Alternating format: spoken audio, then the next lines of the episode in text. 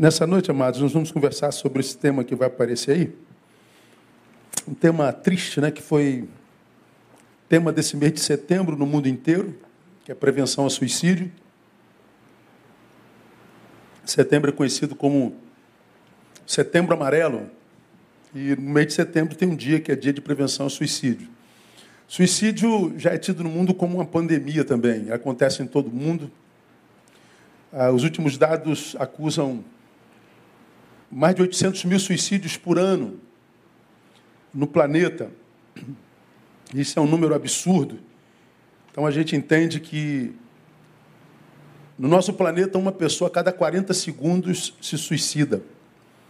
Se você pegar o período do nosso culto, uma hora e meia, duas horas, ah, divide por 40 segundos, você vai ver quantas pessoas se suicidam enquanto você está aqui adorando ao Senhor, enquanto você está aqui sendo ministrado pelo Senhor. Quando a gente traz para o Brasil, dados acusam que em 2020 nós tivemos 12.895 suicídios, que são o equivalente a 35 suicídios por mês. Quase um e meio por dia. Mais de um por dia. Para a gente que nesse momento histórico está saudável, para a gente que está com saúde, para a gente que está com os afetos no lugar, a gente pensar em suicídio é uma coisa tão, mas tão distante, tão impossível, que a gente tem dificuldade de viver empatia com quem se suicidou. Essa dificuldade de viver empatia com quem se suicidou nos leva, muitas vezes, na nossa arrogância, a pensar frouxo, fraca, covarde, que é o que muita gente pensa do suicida. E que é o que muitas vezes aquele que pensa em suicídio pensa a respeito de si. Mas se a gente pensar só mais um pouquinho e com um pouquinho de empatia, só um pouquinho, não precisa ser muito, não. A gente vai entender que para você dar cabo da própria vida, você tem que ter muita coragem. Imagina você pegando um revólver e botando na cabeça. Tira aí, irmão tem coragem para isso não. Imagine se pulando de uma ponte, imagine se tomando remédio aos montes, tomando veneno. A gente não consegue, a gente tem que ter muita coragem para fazer um negócio desse. Então a gente não pode chamar o suicida de frouxo. Ele só usou a coragem num sentido equivocado, na direção errada. Suicídio não é covardia, suicídio não é frescura, suicídio não é brincadeira. Suicídio é uma realidade mais próxima de nós do que você pode imaginar, que você possa imaginar. Citei aqui, compartilhei um texto de uma psicopedagoga perdendo nossos filhos no quarto. Procura esse texto que você vai, vai, vai ver a, a, a importância desse texto. Ela faz uma, uma, uma visão integral, holística da situação que nós vivemos hoje e pega eh, nós, na nossa infância, no passado, para a gente se perder, a gente se perdia na rua, mais amizade, mais companhias. Nós perdíamos nossos filhos na rua. Hoje nós perdemos nossos filhos no quarto. Nossos filhos no quarto se perdem, porque eles têm acesso à informação e muitas vezes informações que a gente não tem como controlar. Porque eles, embora tão novinhos, são muito mais experientes com tecnologia do que nós. Então a gente perde nossos filhos no quarto. E para você ter uma ideia, a segunda causa morte entre jovens de 15 e 29 e 19 anos hoje é o suicídio. Nossas crianças cada vez mais cedo entendem que a vida não vale a pena. Cada vez mais cedo são convencidos de que viveram um fardo. Cada vez mais cedo decidem que viver não é uma opção boa. Estão dando cabos da vida. Eu já falei sobre isso em outros anos aqui. Imagina você que aí da, da, da, década de 60, 70, até 80, quando você tinha 12 anos, 14 anos. Pô, meu irmão, tu estava vivendo. Tu estava vivendo com intensidade louca, você estava brincando, você chegava da escola queria ir para a rua, chegava da, da, da igreja queria ir para a rua. Porque naquela época nós tínhamos direito à rua, hoje nem isso nossos filhos têm mais. A gente não confia mais em deixar o nosso filho na rua. A gente tem medo. Então a gente ah, os prende em casa e os guarda no quarto. Nós os perdemos no quarto. Vivemos num mundo absolutamente perigoso. Não é? E eu queria compartilhar com vocês, e a gente termina no horário, eu prometo, não vou ser muito longo não. Eu vou tomar por base o texto de Atos, capítulo 27. Vou botar vocês a par do, do, do, do capítulo 27 de Atos. O apóstolo São Paulo foi um apóstolo que todos nós sabemos, ou quase todos nós sabemos, foi levantado por Deus de uma forma muito traumática na estrada de Damasco. Ele era perseguidor da igreja, fariseu, rabino, doutor da lei e ele perseguia a igreja de Deus. Paulo consentiu na morte de dezenas, centenas, quiçá milhares de cristãos. Até que ele se converte, ele passa de perseguidor a perseguido. Imagina um cara mais cruel contra os cristãos se torna um deles. Então esse cara ele traiu a sua religião, traiu a sua fé, traiu a sua, a sua, a sua identidade ah, espiritual, traiu, é um traidor da pátria, ele traiu tudo eh, no que ele acreditou até então, ele passa a ser perseguido. Bom, ele passa por tramóias, por tra trairagens e ele é preso. Levado ao sinédrio, o sumo sacerdote o interroga e ele defende a sua nova fé. O sumo sacerdote fica com raiva, manda dar um murro na cara de Paulo. Eles dão um soco na cara de Paulo. Paulo responde: Deus te ferirá a parede branqueada. Já, já preguei sobre esse texto aqui especificamente. Quando Paulo diz Deus te ferirá a parede branqueada, Paulo está dizendo Deus te ferirá, seu influenciável, seu incapaz de pensar com a própria cabeça, seu idiota. Parede branqueada é uma parede que na qual você joga qualquer pingo de tinta que vai aparecer, ela recebe. É uma esponja. Aí até que diz: quem é você para tratar dessa forma o sumo sacerdote? Paulo não sabia que ele era sumo sacerdote. Retira, não se deve é, é, perpetrar palavras negativas a um sacerdote de Deus. Ele retira a sua palavra e pede desculpa. Bom, Paulo tinha muito argumento para explicar a sua fé, porque a sua conversão não foi verborrágica, foi real, foi verdadeira. Paulo literalmente caiu do cavalo quando ouviu a voz do Cristo. Paulo ficou cego. A experiência de salvação de Paulo não foi só auditiva, foi física. Paulo, para se converter, tinha que ter vivido uma conversão diferente de nós todos. Bom, Paulo percebe que o juízo que impetravam sobre ele pelo sinédrio não era justo, e ele então ele revela que era judeu, filho de judeu, fariseu, e que queria ser julgado numa outra instância e não pela instância romana, debaixo de quem eles estavam ah, do poder de então. Aí descobre que Paulo é fariseu, é judeu, mas também de cidadania romana, ele tinha dupla cidadania. E aí não podiam tocar em Paulo. Mandam Paulo para a festa, o governador, o governador interroga Paulo, não acha nada em Paulo, e aí manda para o Sinédrio, aí o Sinédrio quando percebeu que Festo deu lugar a, a, a, um outro governador que entrou no lugar dele, Festo, e aí é, Festo o interroga, porque Félix saiu, e o Festo também o interroga, não encontra nada em Paulo, não quer tocar no Paulo, porque ele também é cidadão judeu, manda de, de volta para o Sinédrio, e aí o Sinédrio manda para o rei Agripa.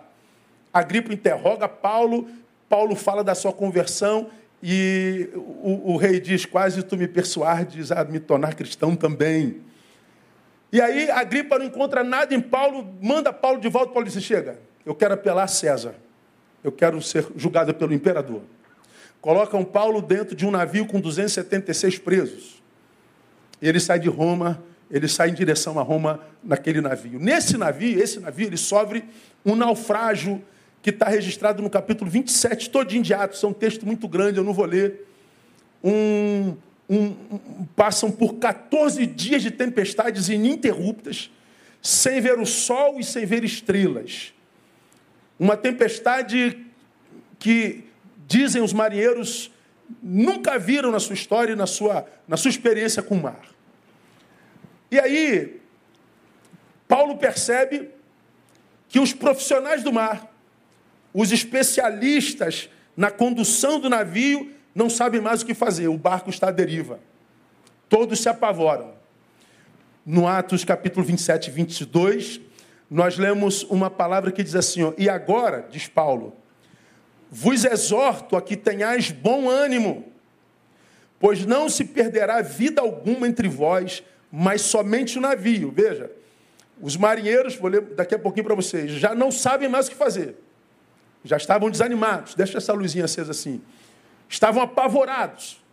Deus se revela a Paulo, diz assim: Paulo, diga a eles para que tenham bom ânimo, não se desesperem.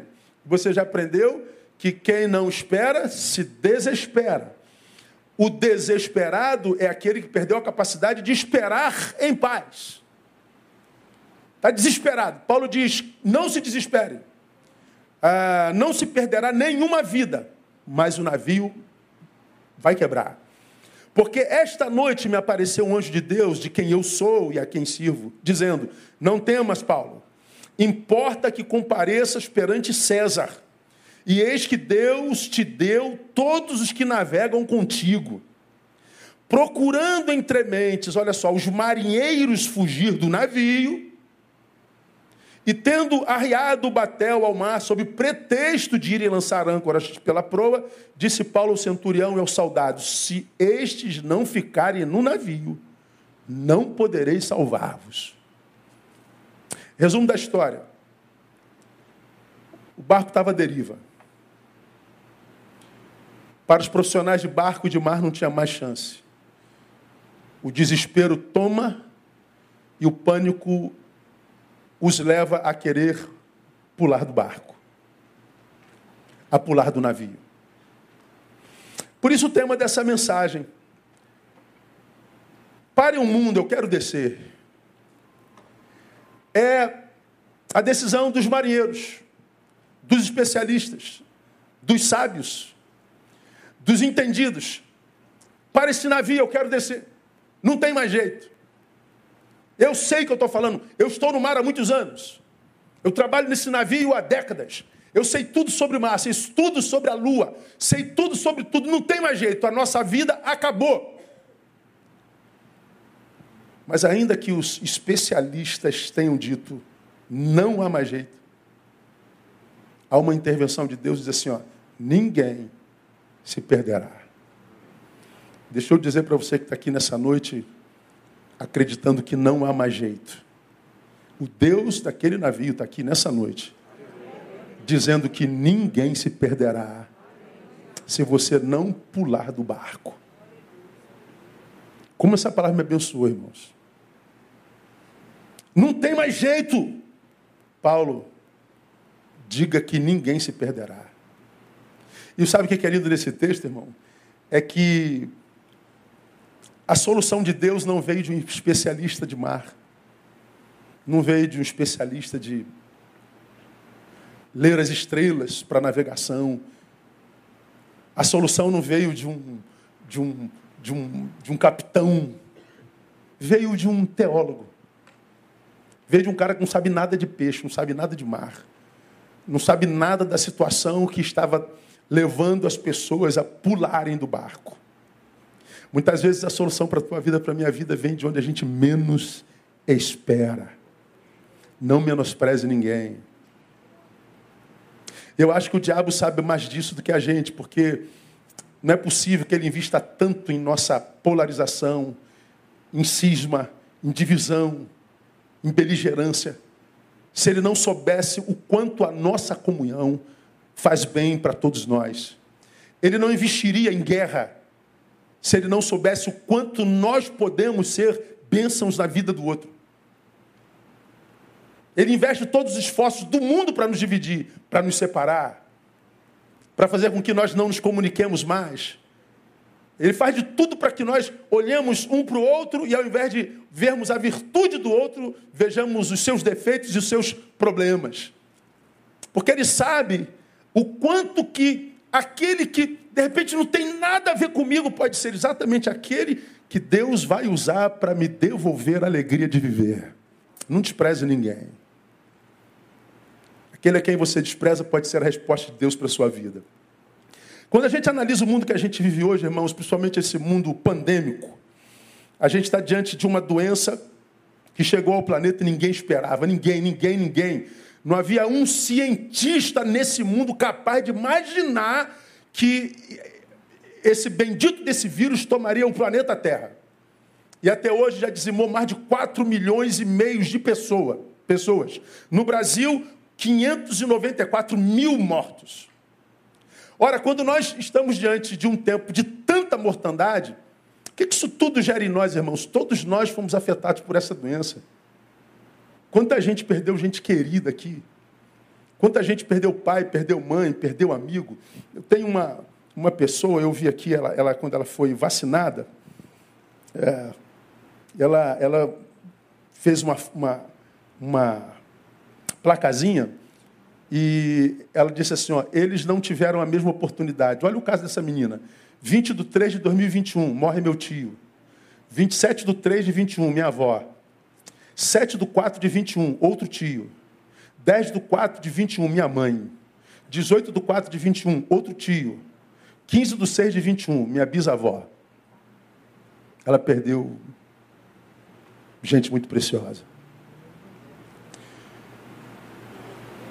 Quantas famílias desse tempo esfaceladas?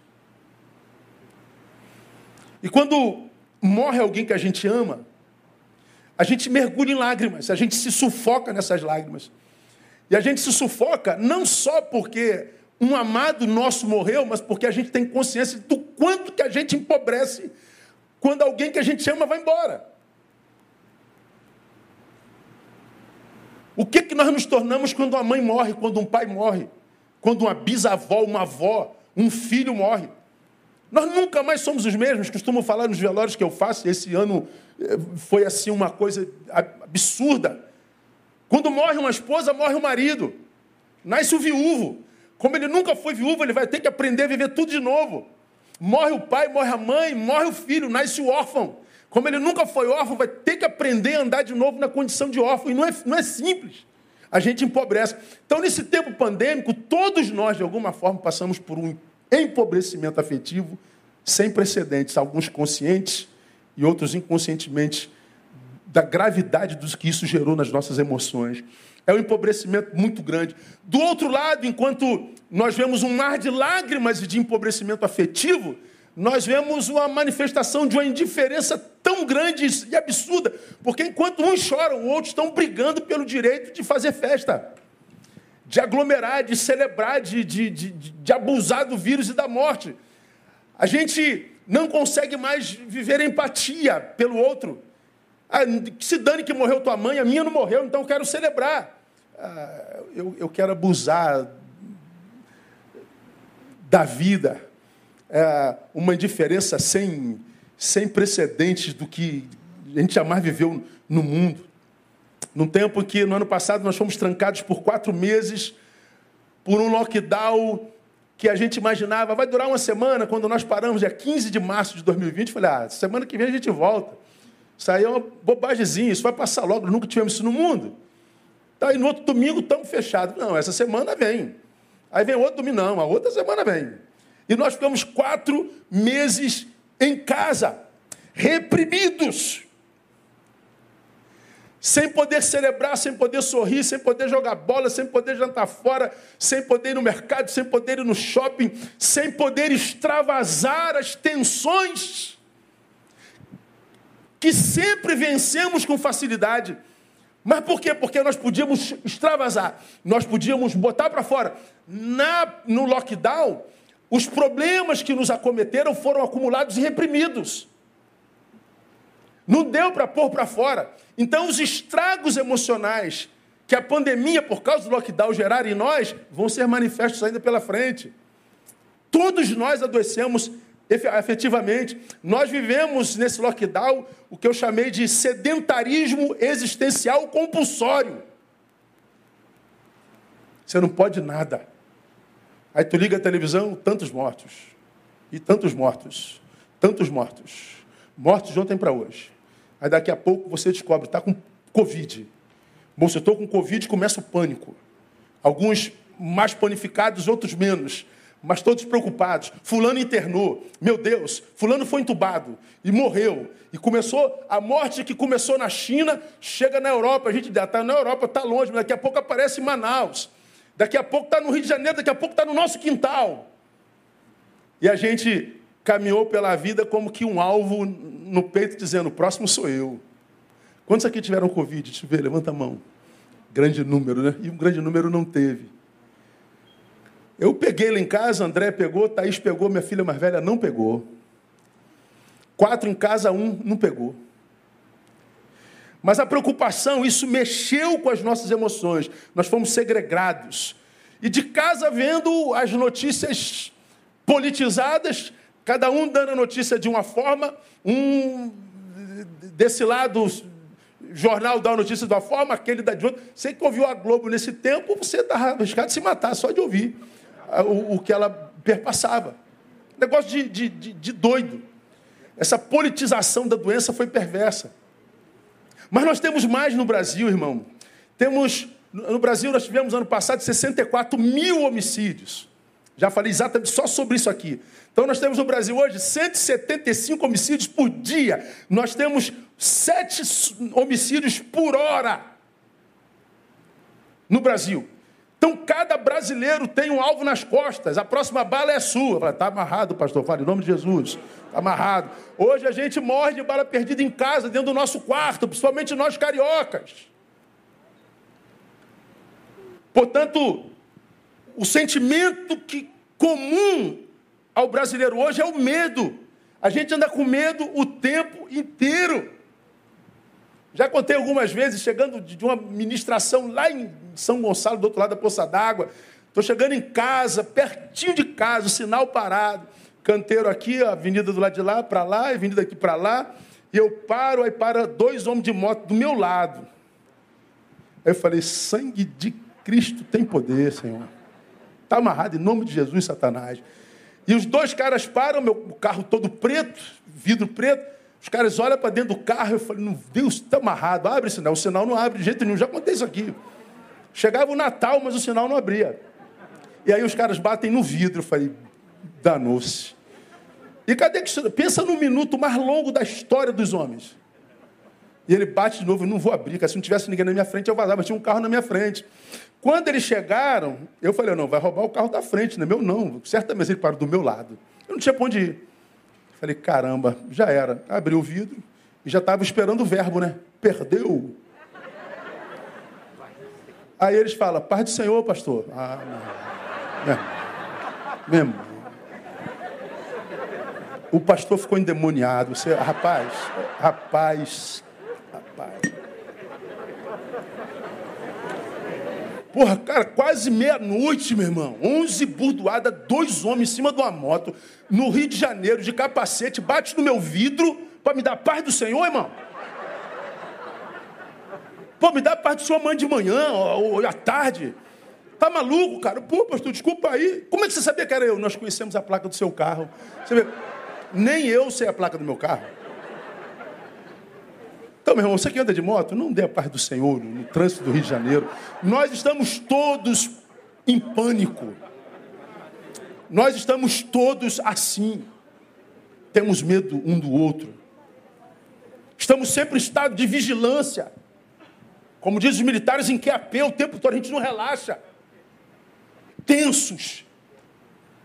Vai fazer uma massagem, você está cheio de bolota no, no, no músculo e vai para tirar a sua bolota lá, não sai, porque você está tenso, eu estou fazendo tratamento quiroprático, todo roxo, porque eu estou com problema na coluna, vai lá com aquele é, liberação facial, tudo tenso. É, porque nós vivemos no Rio de Janeiro, nós vivemos num mundo perigoso demais, nós somos alvo. O amor está se esfriando, você não vale mais nada, o que vale é o teu celular. A tua vida não me presta para nada, o que me vale é o teu carro, é o teu tênis, é a tua carteira, se eu tiver que tirar a sua vida para tirar o que é teu, eu tiro. Nós vivemos nesse tempo. Nós vivemos num tempo onde, num país chamado Brasil, acontecem 60 mil estupros por ano. Ser mulher no Brasil é um perigo extremo. Ser mulher no Brasil é correr risco o tempo inteiro. A mulher passou por uma objetificação sem, sem precedentes na história. E o sistema de impunidade brasileiro a, a, a, autentica o consumo dessa mulher. Porque ninguém é mais punido. O cara acha que dentro do ônibus ele pode se masturbar em cima da mulher no ônibus. Aí a gente fala, meu Deus, como é que, Como é que um ser humano pode pensar um negócio desse? Aí ele é preso, vai para a delegacia. O que, que acontece com ele cinco minutos depois? Ele é solto. Quem vai cuidar da gente?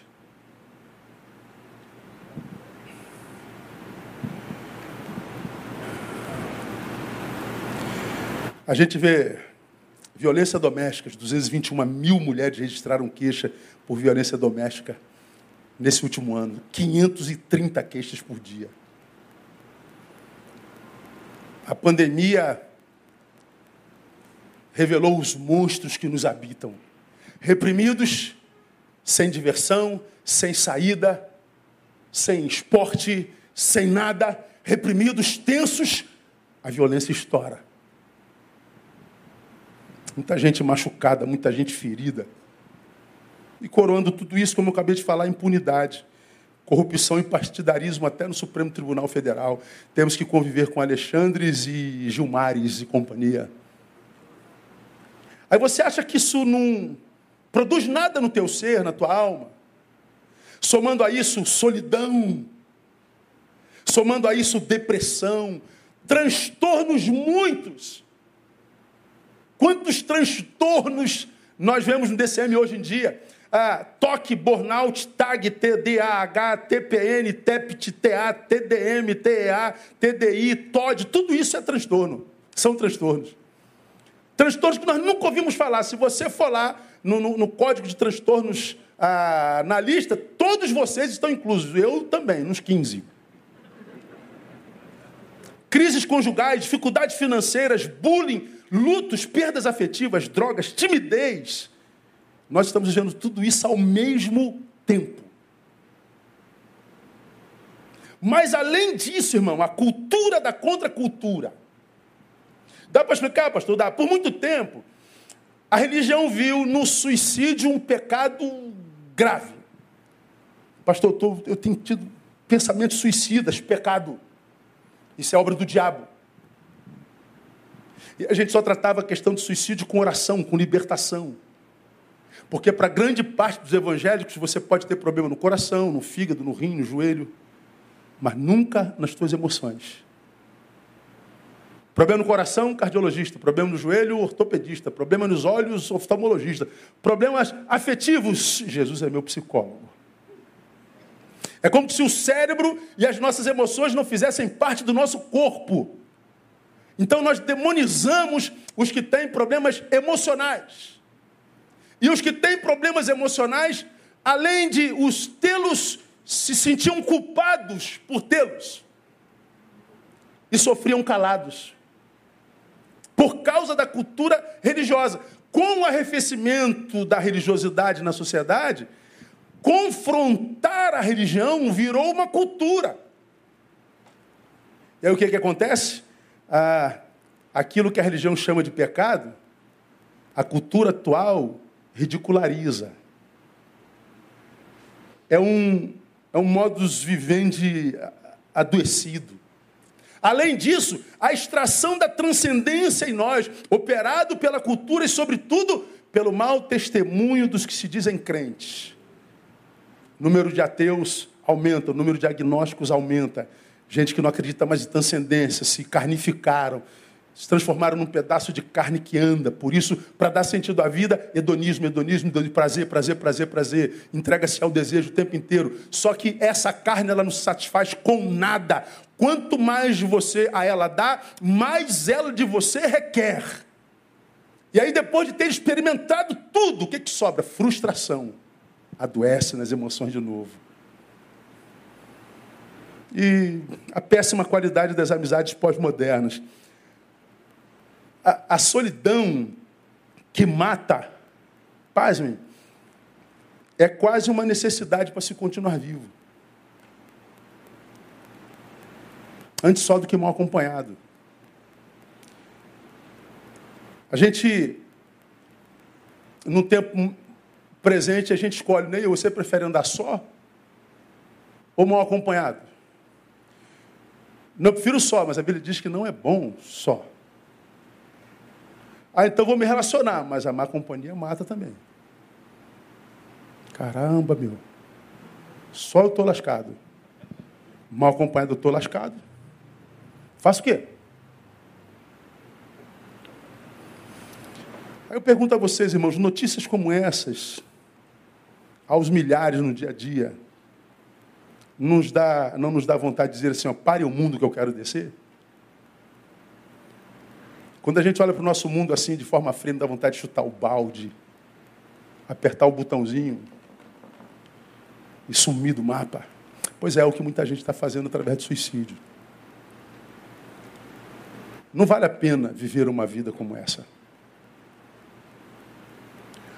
Não vale a pena se entregar às minhas amizades, porque quando mais precisei delas foram as primeiras a me abandonarem. Terrível como você descobre como estamos junto, estamos junto, estamos junto, estamos junto. É, só é estamos junto quando tem cerveja na mesa.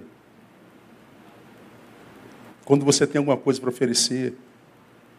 Quando eles podem extrair alguma coisa de você. Aí você descobre que o tamo junto, tamo junto, tamo junto é balela.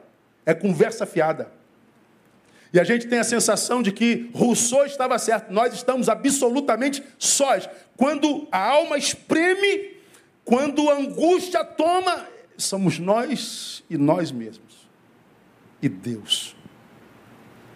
Eu sei que grande parte de vocês que me ouvem sabe exatamente o que, é que eu estou falando. Que já passaram por esse tempo de angústia. Que não foi entendido por aqueles que mais amam você. Para de palhaçar, depressão, você tem tudo. O que está te faltando? Não está faltando nada. Mas aí que está o problema, se não está me faltando nada, porque ainda assim eu estou sentindo isso. Por que, que eu perdi o controle das minhas emoções? Por que, que eu perdi o sabor por tudo? Por que, que eu não me identifico com mais nada? Por que, que tudo perdeu sentido? Palhaçada não é palhaçada, é doença. Não é brincadeira. Aí, tomando o exemplo desse episódio, irmão, do barco, me permitam fazer algumas considerações sobre a vida, nossas posturas e Deus. O barco estava indo a pique. Os especialistas não sabiam mais o que fazer.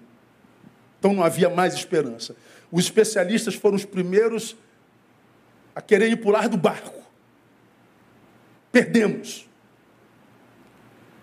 Mas aí, até de tempestade, Deus é Senhor. Paulo recebe a revelação do Pai e nós vemos, primeiro, a preservação da vida como intenção primeira de Deus. O que que Deus quando olha para nós, por primeiro pensa e age. Preserve a vida. O resto a gente resolve depois. Preservação da vida é a intenção primeira de Deus. O sentimento comum no barco era o medo. E o medo da morte. Medo da morte amplificado quando da percepção comum de que no mar os próprios marinheiros já tinham feito tudo que podiam e não tinha mais jeito, ou seja, os especialistas fracassaram. Então acabou. Aí então, a gente aprende, mesmo que os que sabem digam não sei o que fazer, ainda assim, meu irmão, creia, o Senhor da vida pode mudar a tua sorte. A nossa vida não é composta apenas por gente especialista. Tem gente simples do nosso lado que pode ser usado por Deus. Quando a gente menos espera e quando Deus quiser. Pastor, não tem mais jeito, não tem mais condição. Não há mais oportunidade, não há mais jeito. É o ponto final, pastor. Não ponha ponto final na tua história. Porque o que você acha que é um problema intransponível pode ser só o Senhor trabalhando você para te fazer crescer para algo grande que ele tem para você lá na frente. Então não pensa em desistir. Esse texto me ensina que se no natural faltar opção, ainda temos a possibilidade do sobrenatural. Deus, embora tenha centenas de pessoas dentro daquele barco, os especialistas dizem, não tem mais jeito. Deus usa um cara que não tem nada a ver com o mar e diz assim, ó, ninguém vai se perder. E meus irmãos, ninguém se perdeu. Porque o Deus da vida tem por intenção primeiro a preservação da mesma. Ele sabe o que, que você está passando, ele sabe que o barco da tua vida está tá à deriva, ele sabe pelo que você está chorando, por que, que você está gemendo, ele está vendo as tuas lágrimas rolando, ele está sabendo do que você está passando. Mas então por que ele não faz alguma coisa, pastor? Ele está fazendo. Ele te trouxe até aqui, mas eu não aguento mais, é você quem diz. Espera só mais um pouquinho. Lembre-se que a vida não é sustentada pelos planos que você faz para si, mas sim pelos planos que Deus tem para você. Eu me lembro da minha infância, você também se lembra disso, quando a gente ouvia Feliciano Amaral. Deus tem um plano em cada criatura. Aos astros ele dá o céu. Essa música é a coisa mais linda do mundo. Deus tem um plano para cada criatura, inclusive para a tua. Mas qual é o problema de quem está passando por angústia? Eu não consigo entender a razão da minha vida, minha vida perdeu sentido. Bom, aí eu pensaria, meu Deus, a minha vida não tem sentido, mas eu me lembro quem me criou. E não é possível que ele tenha dado sentido à vida de todo mundo e a minha não. O meu problema, portanto, não é não ter sentido, é eu não ter descoberto esse sentido. Então, o teu problema não é a vida, é o autoconhecimento. E você, nesse tempo de dor, você vai descobrir tanta coisa nova a teu respeito. Todos no barco achavam que era a época de morte. E, na verdade, foi uma época de mais profunda experiência com o Criador da vida. Vejam, porque os planos dos marinheiros se frustraram, eles se desesperaram da vida, queriam se jogar ao mar, mas Paulo diz: os planos sobre os quais a vida de vocês se mantém são de Deus, não pulem. Não pule do barco, meu irmão. Eu falo na autoridade do nome de Jesus, o Deus que parou aquele barco em Malta e salvou a vida de mais de 300 pessoas, é o mesmo Deus que vai salvar a sua. Tenha paciência. É possível que você esteja sentado do lado de alguém que está passando por essa angústia, por essa tormenta no mar. Então diga para ele, meu irmão, tenha um pouco mais de paciência, Deus está no controle. Diga para quem está do seu lado com autoridade. Aleluia. Quando a gente pensa sobre isso, a gente não tem como esquecer da promessa do Pai, né? Eu vim para que vocês tenham vida. E vida com abundância. E como eu digo há 20 anos, não é abundância de coisas na vida, abundância de vida independente das coisas. É sabermos que a vida é o projeto primeiro de Deus para nós. E aqui falando, eu me lembro, contei aqui nesse púlpito, uma experiência muito angustiante que eu passei aqui ó, nessa comunidade alguns anos atrás. Eu estava no meu gabinete e alguém bateu lá desesperado, pastor, pelo amor de Deus, vem aqui em casa.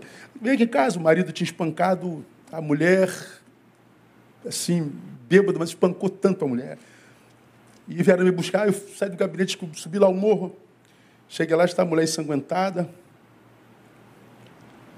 Um barraco de piso de barro tijolo e amianto, com um único cômodo, banheiro lá de fora, uma ambiência, uma geografia adoecedora, e uma mulher desmaiada numa poça de sangue. E uma criança chorando do lado. Peguei o telefone, liguei para o corpo de bombeiros, fiquei esperando. Minutos se passavam e eu vendo aquela angústia, uma multidão do lado de fora. E eu sentado do lado do corpo da mulher, tentando consolá-la, estava viva, evidentemente. Só que eu tive uma crise de ansiedade, de ver aquela mulher ensanguentada, imaginando que ela ia morrer nos meus braços, aquela criança chorando. E os bombeiros com dificuldade de chegar, e eu não sabia se ele ia chegar, porque nem sempre dá para subir a comunidade. E eu comecei a orar, Deus tem misericórdia, tem misericórdia nessa ambiência de morte, faz alguma coisa. E eu já estava perdendo o, controle da situação, das minhas emoções. E olha que eu sou o cara mais racional que eu conheço na minha vida. Quando eu acabo de orar, eu olho para um basculhante. Tinha uma latinha de leite ninho com uma plantinha roxa. Não sei o nome daquela planta. Violeta. Está ali o jardineiro que nos ajuda. Aí, uma plantinha roxinha. Aquela mulher ensanguentada, eu do lado dela, suja com o sangue dela. Eu peço a Deus força, ele me leva para uma violeta num basculhante. Aquela violeta exerceu um poder tão miraculoso na minha vida, tão, tão gigantesco. A beleza daquela flor entrou em mim. A, a vida daquela flor encheu aquele pequeno lugar de esperança sobre, sobre mim, assim, uma, uma coisa tão tremenda, que daqui a pouco chega o bombeiro, leva a mulher, as coisas se, se resolvem, e eu desço daquele morro dizendo, Deus, como tu dá um jeito para abençoar os teus amados. Naquela ambiência de morte havia uma violeta. E eu tenho certeza que você que está aqui sofrendo a angústia do ser, se você abrir os seus olhos com um pouquinho mais de cuidado, você vai ver que há um sinalzinho da vida de Deus do teu lado. Você vai ver que há alguém perto de você. Pode aplaudir a ele se for para ele. Você vai entender que a gente serve a um Deus que não abandona. A gente serve um Deus que dá o jeito para salvar os seus. A segunda lição, além da preservação da vida, é a necessidade extrema que temos de nunca esquecermos que Deus tem planos para a vida dos seus e estes nem sempre são lógicos. Esse texto, irmãos, me, me fascina. Porque, veja, Paulo estava sendo julgado por um crime que não cometeu. O seu crime foi mudar de religião. O seu crime foi converter-se. O seu crime foi pregar a palavra de Deus. E por raiva, revolta, queriam matá-lo. Ele vai ao sumo sacerdote humilhado e espancado. Vai a Festo, vai a Félix, vai a Gripa. E agora ele diz: Eu apelo a César. Ele apelou para César. E porque ele apelou para César, ele entra nesse barco que está afundando, do qual todo mundo quer pular. Ele poderia pensar, meu Deus, o que, que eu fui apelar para César, Jesus amado, que besteira que eu fiz com a minha vida, olha eu aí, lascando. Eu estou colhendo o que eu estou plantando, bem feito para mim. Não, versículo 24, quando o anjo do Senhor aparece a Paulo, diz assim: Não temas, Paulo, importa que compareças perante César.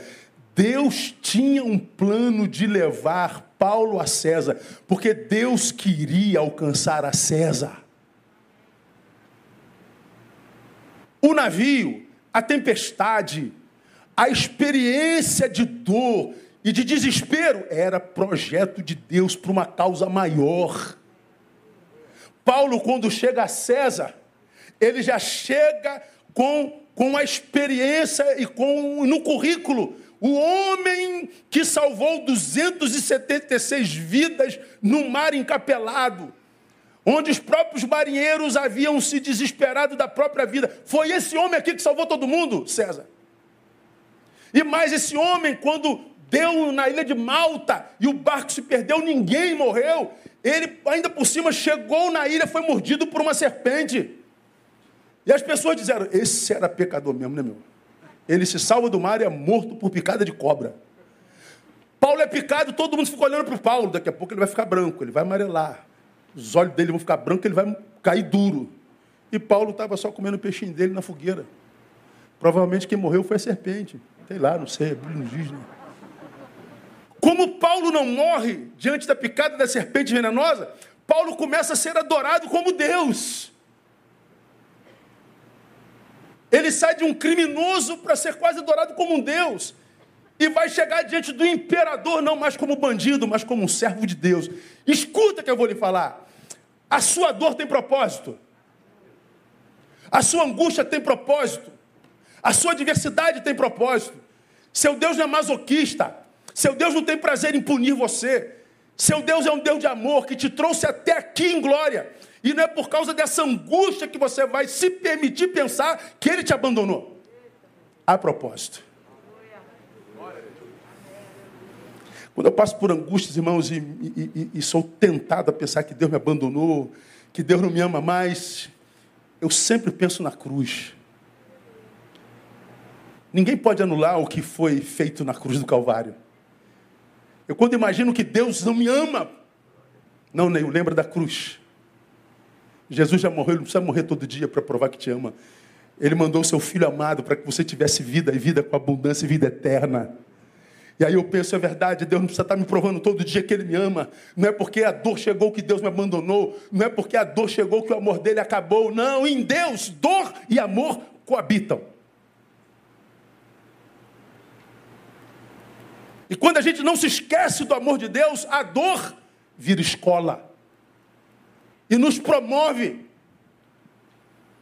Então, ao invés da gente pensar em desistir, a gente deve pegar isso e dizer assim: meu Deus, se é assim, eu vou permanecer mais um pouco e você vai ver que quando isso passar, isso que te fez chorar vai ser exatamente aquilo que vai te fazer glorificar, mas abundantemente, num lugar da tua vergonha, dupla honra no nome de Jesus. Aplauda ele aí. Aleluia. Então, como eu já disse aqui no passado, não desista dos teus amanhãs, por causa desse hoje disfarçado de insuportável. Repita comigo: não desista dos teus amanhãs. Por causa deste hoje disfarçado de insuportável. É, não é insuportável, não. Ele vai te dar vitória. Me lembro de José quando foi vendido pelos irmãos. Seus irmãos morriam de inveja do amor que o pai tinha de José. Vamos jogar esse moleque no buraco e vamos dizer que, que, que morreu. Pois é, o moleque vira governador do Egito. O que parecia ser o fim era o começo do que Deus estava fazendo na vida de, de, de, de, de José. Daniel foi jogado na cova dos leões porque orava ao Senhor. Ah, acabou a vida de Daniel. Daniel está nas covas e os leões estão deitados no seu colo, ele fazendo chamego nos leões. Deus pode não nos livrar da cova, mas na cova ele tapa a boca dos leões, irmãos. Sadraque, Mesaque e Abidinego vão queimar, aqueçam essa fornalha sete vezes. E os soldados que levavam os para as fornalhas foram queimados fora da fornalha. Dentro da fornalha, quem está de fora diz: há um quarto homem lá. Não foram três que nós jogamos lá dentro? Foi. Por que, que tem quatro? Porque o anjo do Senhor acampa-se ao redor do que os teme e os livra. E eles saíram sem cheiro de fumaça. Toda dor tem prazo de validade, toda dor é por enquanto. Toda dor tem propósito em Deus. Eu não acredito nisso, pastor. Eu sempre lembro da parturiente. Já falei isso aqui mil vezes. Dizem que a maior dor que um ser humano sente na vida é a dor do parto normal, do parto natural. E já brinquei aqui, se quem tivesse filho fosse homem, a humanidade acabava, porque a gente não ia ter que ter mais filho. Porque dói demais. Só que a maior dor traz o maior bem, que é o filho. A dor que você sente pode ser a gravidez de um grande milagre. Pode ser Deus te preparando para algo tremendo que virá. Então não atrapalhe a Deus fazer o que Ele tem planejado para você no nome de Jesus. Vai passar. Vai passar. Portanto, nunca se esqueça de quem Deus é. Ele é o teu Deus. Se a tua vida, enquanto presente, não te estimula a continuar, alimente-se da esperança do futuro que Deus está construindo para você. Porque o seu Deus não está dormindo, irmão. Ele está agindo. Terceiro, o que, que eu aprendo aqui? Obedeça. 31, disse Paulo ao centurião e aos soldados: Se estes não ficarem no navio, não poderei salvar-vos. Deus me prometeu que ninguém se perde, mas até a promessa de Deus depende da obediência humana. Deus prometeu que ninguém morreria, mas se não obedecesse, ia morrer. Me permita lembrá-los de algumas ordens do nosso Deus, amados. Principalmente por esse tempo. Primeiro, não aceite a imposição da solidão. Quando a gente está mal, tudo que a gente quer é ficar sozinho. A gente vai se retirando para nós. A gente se afasta dos nossos amados. E eu acho que ficar sozinho durante um tempo é extremamente positivo. Eu faço isso com muita frequência. Mas nós não nascemos para viver sozinho. Se a tua angústia é grande, a solidão está impondo uma condição. Suma. Não aceite a imposição da solidão. Relacione-se. Me lembro de Elias, a respeito de quem eu já falei aqui, depois da sua batalha lá na praça de Jerusalém, com os 850 profetas de Baal e Azera, ele vence a todos, faz descer fogo do céu. Ele ouve uma ameaça de Acabe, ele se deprime, foge para o deserto, diz o texto, deixa o seu moço e caminha caminho de um dia dentro do deserto. A gente começa a fazer uma análise de Elias. O que, que tem no deserto? O que, que a gente vai fazer lá? Bom, no deserto sozinho, ele se angustia e pede para si a morte, diz o texto lá em Reis. Já basta, Senhor. Eu não aguento mais. Toma minha vida. Deus não lhe toma a vida, evidentemente, porque não era o tempo da morte de Elias. Inclusive, Elias não morreu. E o pedido da morte era tentar intervir na vontade de Deus sobre a sua própria vida. Deus não só não mata Elias, como diz Elias, vai, volta e unge a Jeú, rei de Israel. Eu peço para morrer e Deus me manda ungir. Porque parte da cura de quem quer morrer é o servir, é o relacionar-se, é o participar, é devolver a si o senso de pertença.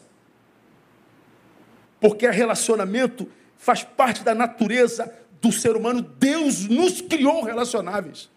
Não é bom que o homem esteja só, a vida só encontra sabor no encontro. Então não se submeta à imposição da solidão.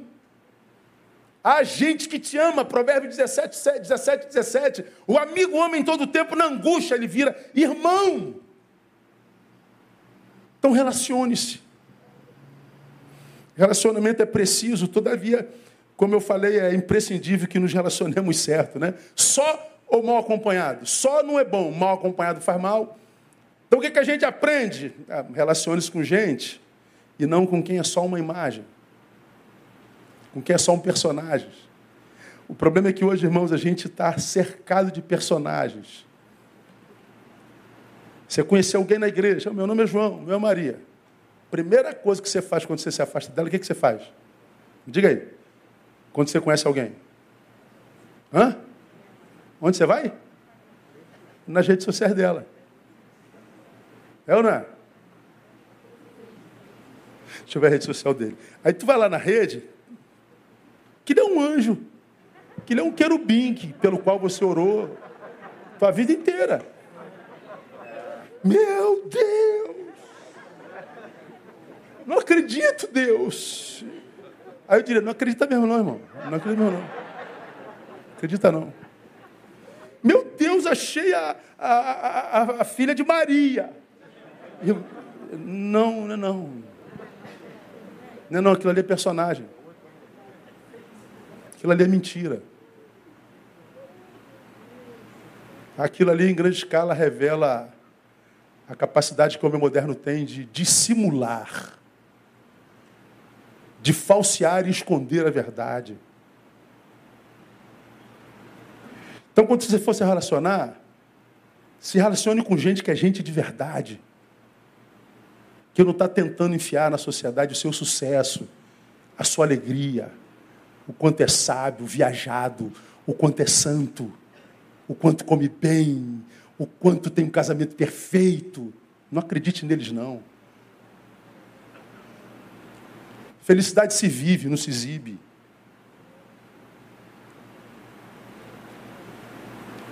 Como saber, pastor? Pelos frutos, pela linguagem, pela, pela importância que dá às coisas de Deus, pelas pela idolatria da própria imagem, pela, pela utilidade que tem na sociedade, porque nós estamos cercados de gente fútil, de gente passatempo.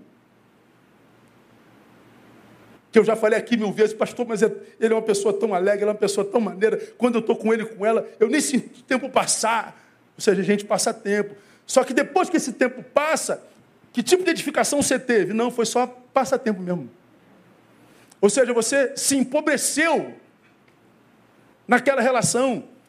É uma relação que não, não, não, traz conteúdo, não traz crescimento, é só passatempo, é só zoação, é só hedonismo, é só prazer.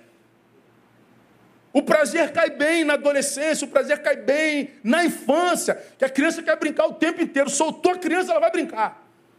Mas na fase adulta não resolve mais não, não é só prazer não. Não é só desejo não, tem que ser útil. Você precisa fazer alguma coisa que te faça sentir orgulho de si mesmo. Porque nós somos caídos, se a gente não for útil, o que a gente sente é angústia mesmo de ser quem é. A gente não tem orgulho da gente. Então, onde é que está a solução para quem não encontra sentido na vida? Servir, ser útil. Se relacione com gente, não com personagens. Se relacione com gente que te aproxime de Deus. Com gente que me veja não como um pedaço de carne a ser consumido, mas como um ser transcendente que precisa contato com o divino. Gente que não se sacia com a saciação da carne apenas. Gente que entenda que eu posso ter tudo, mas o tudo não basta se eu não tenho contato com o sobrenatural, se eu não exercito espiritualidade. Portanto, o que eu estou dizendo é: não se misture com porcos, como diria a vovó. Por quê, pastor? Porque, segundo a palavra, eles empobrecem. Quando a gente lê Mateus 7,6, não deis aos cães o que é santo, nem lanceis aos porcos as vossas pérolas. Por quê, pastor? Para não acontecer que os calquem os pés e voltando-se vos despedacem. Quando você é precioso, joga pérola para quem não valoriza a tua pérola, você pensa que está abençoando. Ah, não, você está arrumando inimizade. Porque quando você compartilha o teu melhor, nem sempre o que está lá recebe com gratidão, mas recebe com inveja. Nem todo mundo celebra a tua vitória. Nem todo mundo celebra quando você está lá naquela praia, é, é, Cancún, curtindo tua, tua, tua, lua de mel. Aí você acha, acha que está todo mundo celebrando. Oh, que coisa linda. Tão bom ver o Marquinhos e Eliane em Cancún. Que coisa, amo tanto esse casal. Rapaz, como eu fico feliz com a felicidade deles. Você acha mesmo que é assim que eles pensam? Então preciso estar com gente que eu sei que celebra a minha vitória. Porque chorar a minha dor é, é muito mais fácil. Sabe por quê, irmão? Porque eu estou aqui com, com, com, com o Tiago que está sofrendo, está mal, está quebrado. Aí eu sento lá do Tiago, Tiago, meu brother, fica assim, não, Jesus te ama, Deus vai te dar vitória, você dá, dá, dá. Ao mesmo tempo que eu consolo o Tiago, dependendo de mim, eu digo assim, veja como é que eu sou um homem caridoso. Veja como é que eu sou um homem generoso, solidário, empático. Estou cuidando do pobre coitado do Tiago. Ele está cuidando do Tiago com a soberba enorme. Agora caminha com o Tiago, você pegou 383, 10 anos, realengo Tiradentes, pendurado na porta. Daqui a pouco o Tiago compra a palhozinho dele, 84. Que seja, né, irmão? Aí tu aparece com um carro. Oh, comprei um carro, brother. Pô, que legal, Ramon, tu comprou um carro, tô feliz por você. Mas os olhos não brilham, né? Os dois parceiros de noite, daqui a pouco tu acha a mulher da tua vida. Aí teu brother, pô, cara, tô tão feliz por você, cara. Eu vou para a balada sozinho, né? mas eu estou feliz por você. Não vamos mais fazer as merdas juntos, né? mas eu estou feliz por você. É, agora tu vai para lá, eu vou para cá, mas eu estou feliz com você. Eu... Tá não, irmão. Se relacione com gente que celebra a tua vitória. Que participa das tuas festas. Que celebra a tua conversão, a tua fé. Poupe-se por essa gente. Porque quando a gente não se poupa para gente boa e se entrega para gente que não contribui, o que sobra de nós é o que a gente dá para quem nos ama de verdade. Quanta gente alimentando seus amados com o resto de si mesmo, com o que sobra da tua derrota, com o que sobra da tua má autogestão Quando na verdade é os que nos amam de verdade, os que são chatos. Isso está errado, Neil. Não vai lá, não, Neil. Neil, isso não é de Deus, Neil. Cuidado, Neil. Olha, meu filho. Para de ser chata, mãe. Pois é, valoriza os chatos da tua vida. Valoriza quem está tentando estragar o teu prazer. Valoriza quem está tentando acabar com as tuas festas. Dá para entender isso, minha igreja, meu ou não? Valoriza essa gente. Que é amiga, que é pai, que é mãe, que é irmão. Porque está vendo que essa festa é falsa. Dar pérolas a quem não as valoriza é, de certa forma, desvalorizá-las também. Se quem recebe, quem não, quem dá não, não valoriza, é porque a natureza de ambos já, já é similar, irmão. Eu dou porque não valorizo. Ele não recebe, não valoriza. Então nós já estamos similares. Três, a comunhão com eles, os que não valorizam sua pérola, é pecado. Como eu tenho dito aqui, é, esteja com todos, seja com alguns. Seja mais seletivo. Faz como ensina 2 Tessalonicenses capítulo 3, versos 6 e 7. Mandamos os irmãos em nome do Senhor Jesus Cristo que vos aparteis de todo irmão que anda desordenadamente e não segundo a tradição que de nós recebeste. Qual o ministério do Espírito Santo da igreja de Jesus? A comunhão. O que, que Paulo está dizendo assim? Se afasta de todo irmão que não anda segundo a nossa tradição. Então, Paulo, tu está indo contra o Espírito Santo? Não. Porque a comunhão que o Espírito Santo gera é uma comunhão de troca justa. É uma comunhão que é a união de dois que, dos quais faz um. Ela é simbiótica. Ela não é passatempo, ela não é performática, ela não é, não é imaginária. Eu chego na tua vida e te enriqueço, mas tu chegas na minha e me enriquece. Mas se você chega na minha para me roubar de mim, para me diminuir, para me dividir, Paulo diz: ame-se, porque essa comunhão não é promovida pelo Espírito Santo. Me relacionar com ele nessa perspectiva é pecado. Então só é ruim, mal acompanhado, talvez pior. Então qual a solução, pastor? Amadureça. E existe melhor escola de maturidade do que a dor? Aproveita essa dor que você está sentindo, amadureça. Você vai sair do outro lado desse túnel um homem você vai sair uma mulher pronta. Você vai saindo falando como Paulo, como eu citei no domingo passado, quando eu era menino, eu falava com o menino, sentia com o menino, escorria com o menino, mas logo quando eu cheguei a ser homem, acabei com as coisas do menino. Paulo só foi viver a experiência do terceiro céu quando deixou de ser menino. Paulo só aprendeu a lidar com o espinho na carne, que o Espírito disse que não tiraria dele depois que ele virou homem.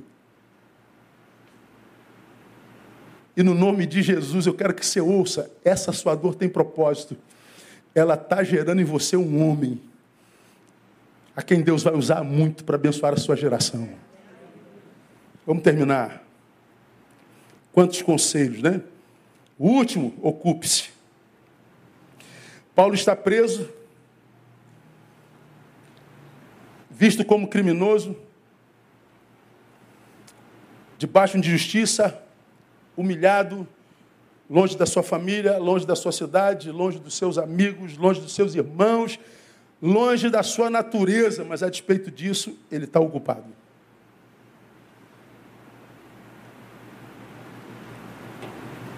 Todo mundo desesperado. Paulo e Deus conversando. Os especialistas não pular no mar, não pulem. Volta, volta, volta. Aí outro tenta pular lá do outro lado do barco. Paulo corre para lá, não pula, não pula. Não, olha, Paulo está trabalhando. Paulo está envolvido, Paulo está ocupado. Vovó dizia, a minha e a tua, que mente vazia, o quê?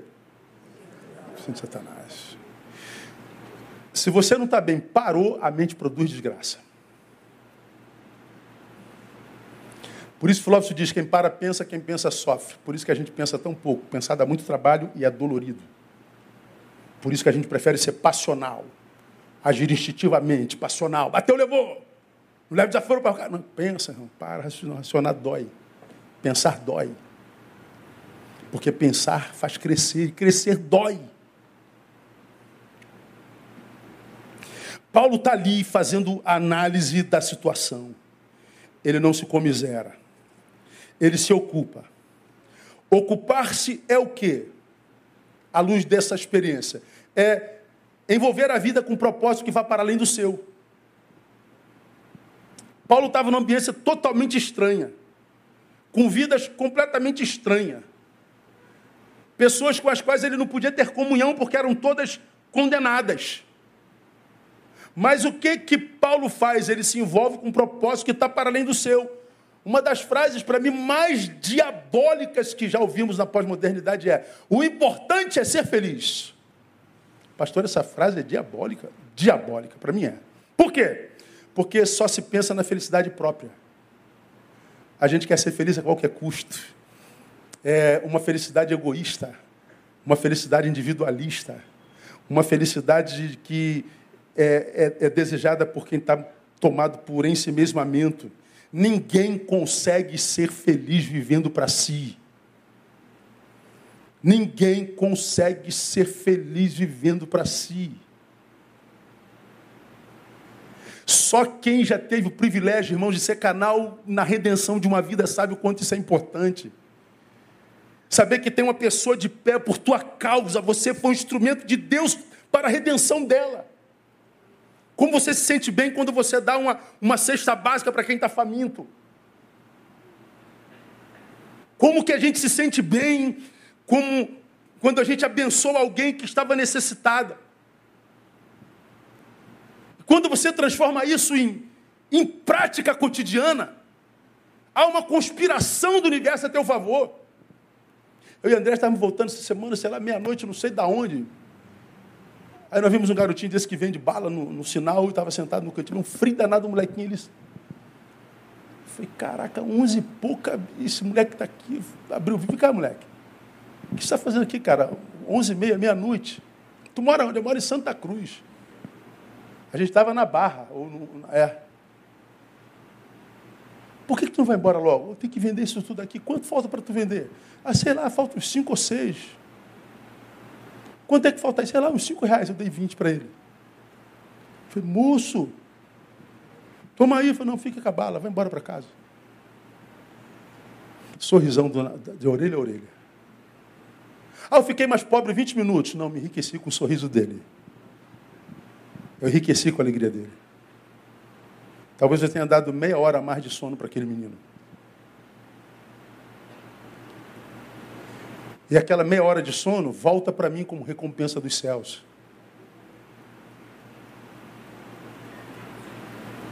Como que a gente vence nossas angústias, irmãos?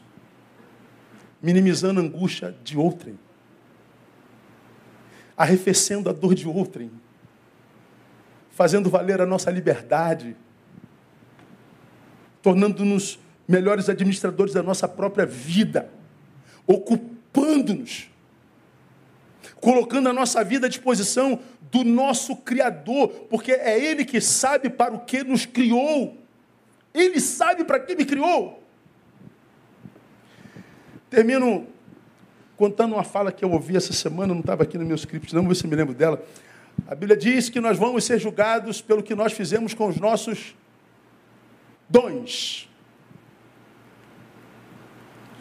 Aí, a pessoa que criou o vídeo, ele nos fez imaginar o dia do juízo.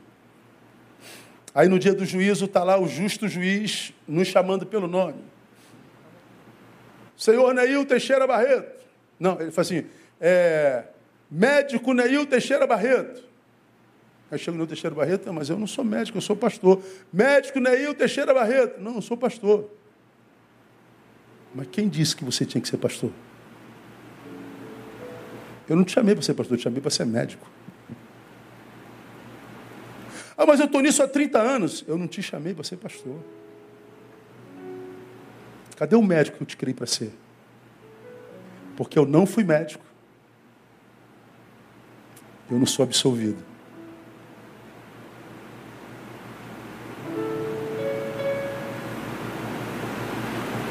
Maria do Rosário da Cunha, sei lá o nome desse. Aí vem a Maria do. O meu Senhor me perdoe porque Eu só fui uma dona de casa, escolhi ser mãe. Cuidei dos meus quatro filhos, do meu marido. Amém, minha filha. Você foi chamada para ser dona de casa mesmo. Você foi chamada para ser mãe, para cuidar da sua família. Entra no gozo de Deus, Senhor.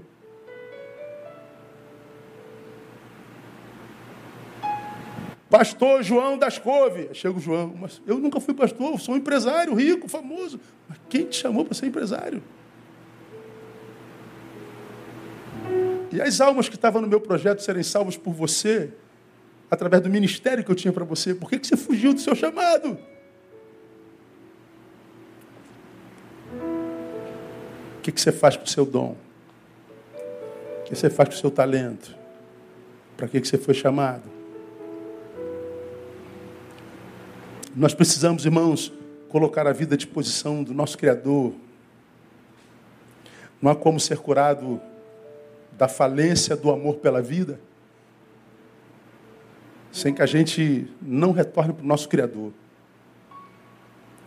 Então eu sei que Deus está ministrando no coração de tantos de vocês assim.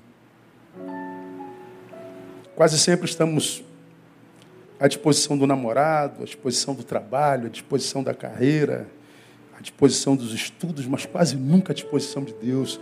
Como Deus tem dificuldade de contar com o nosso talento, como Deus tem dificuldade de contar com o nosso tempo. Quanto Deus tem dificuldade de contar com a nossa inteligência. Se você parar para comparar o que você tem recebido de Deus com o que você tem compartilhado de Deus, veja se não há um desequilíbrio. O quanto que Deus te dá e quanto que você dá em nome de Deus. Então eu adoeço não só pelo que me falta, mas também pelo que retenho. É como quem quem come demais, né, fica empanturrado, só melhora quando põe para fora. Ao invés de você ficar dizendo a Deus o que, é que te falta, põe para fora o que você já tem. Você que quer ser ouvido, procura ouvir alguém. Você que está se sentindo só, tenta matar a solidão de alguém que está do teu lado. Você que quer ser visto, abre os olhos, tem gente do teu lado precisando ser visto. Você que acha que está insuportável, abre os olhos para outros problemas. Você vai ver que tem gente com problemas piores que o seu. Para quem você, como resposta, cai certinho. Porque tem gente que tem muita dificuldade de chegar perto dos superpoderosos, dos vitoriosos, mas que se sente muito em casa quando conversa com gente que está sentindo a mesma dor que ele.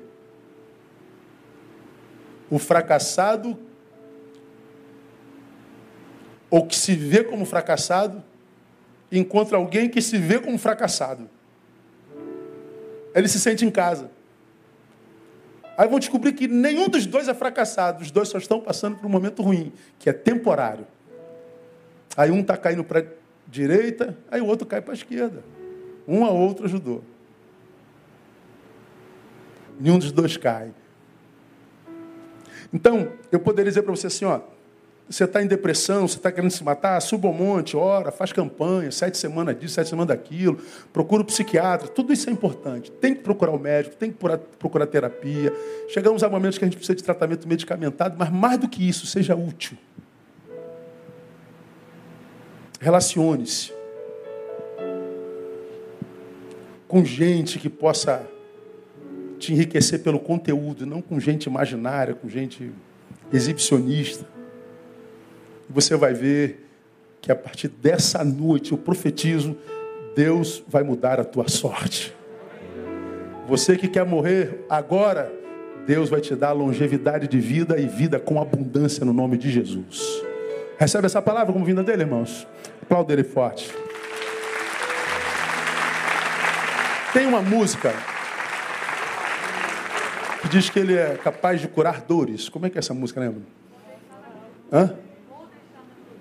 Vou deixar na cruz tudo que passou. Essa música é linda. Cléber Lucas nessa música estava inspirado demais, meu brother. Toca essa música, vamos cantar essa música. Eu queria orar com você que está aqui.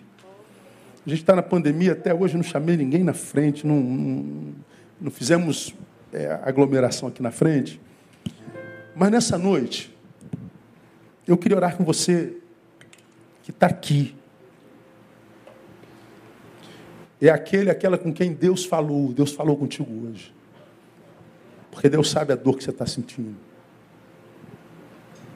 Você que está aqui nessa noite precisa de, de um toque do divino, do toque de Deus.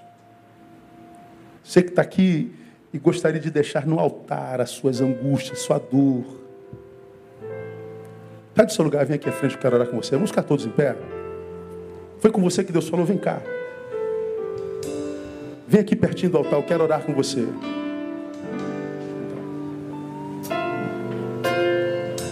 Venha humildemente. Não tenha vergonha não. Pode se espalhar aqui, ó. Venha sem constrangimento. Pode subir aqui nas escadas se quiser.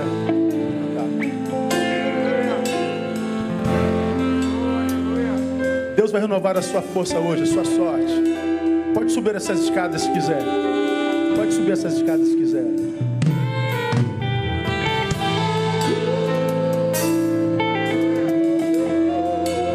Coloque diante dele a sua dor.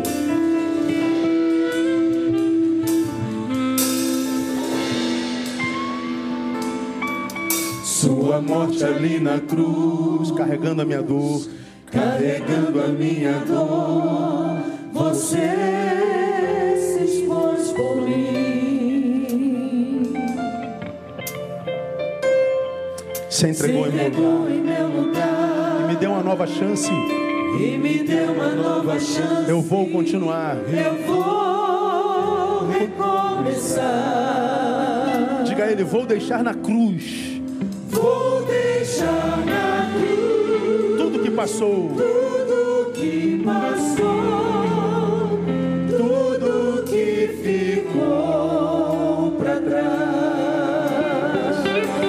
seus olhos, não precisa olhar para mim agora. Ouça o que você está cantando. Para você, o seu amor me chama. Ele está te chamando hoje para um novo tempo.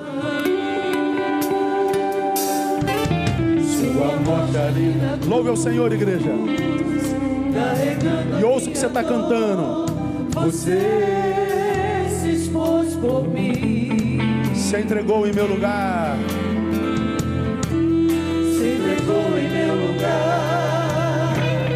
E me deu uma nova chance. Eu vou recomeçar. Eu vou recomeçar. Vou deixar na cruz. Vou deixar na cruz passou. Tudo que passou,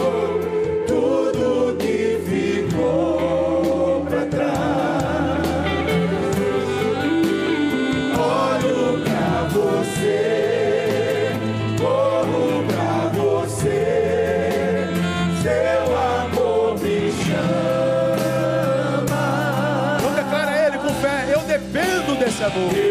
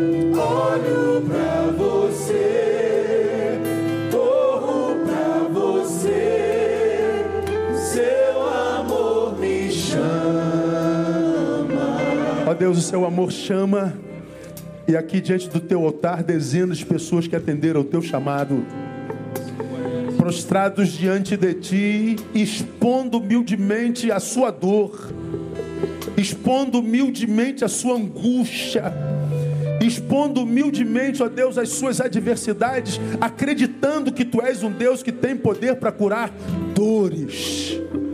Que essa noite seja, portanto, uma noite de cura na vida dos meus irmãos. Que essa noite, ó Deus, seja uma noite de libertação do passado. Que no presente traz, ó Deus, desconforto e desesperança. Capacita o teu filho pelo teu, pelo teu Espírito Santo, para que ele possa, a partir de hoje, deixar o que já passou, para que ele possa tomar posse do que chegou hoje da força, do milagre, da salvação, da esperança que tu renovas nessa noite. Eu quero profetizar, ó oh Deus, que essa noite é uma noite divisora de histórias nessa noite. Chegaram aqui vitimizados pela dor, sairão, daqui, ó oh Deus, administradores dessa dor. Aqui, ó Deus, o poder troca de mão. O poder estava na dor, o poder agora está na mão do teu servo. E eu profetizo libertação, salvação nessa noite, ó Deus. Que o teu servo, tua serva, ao saírem daqui nessa noite, eles saiam com um novo olhar sobre a vida, com um novo olhar sobre a angústia, com um novo olhar sobre a dor, entendendo que amigos abandonam, mas o Senhor jamais. Amigos decepcionam, mas o Senhor jamais. Amigos, ó Deus, dizem estamos juntos, mas abandonam. Tu não, Pai, tu disseste: estou convosco todos os dias até a consumação dos séculos. E essa noite, ó Deus, tu geras algo novo na vida dos meus irmãos. E que isso que tu geras hoje possa trazer sobre a vida dos teus filhos, no lugar da dor, dupla honra no nome de Jesus. Assim nós oramos e abençoamos o teu povo para que assim seja, para a glória do teu nome, no nome de Jesus, nosso Senhor que reina. Amém. E aleluia. Vamos dar a ele o melhor aplauso. O melhor aplauso. Deus abençoe vocês. Podem levantar. Deus abençoe. Vão com Deus. Vão na fé. Vão na fé. Deus está mudando a sua sorte hoje. Canta ao Senhor. Vamos sair cantando. Pode abrir as portas. Deus abençoe. Boa semana. Até quarta-feira.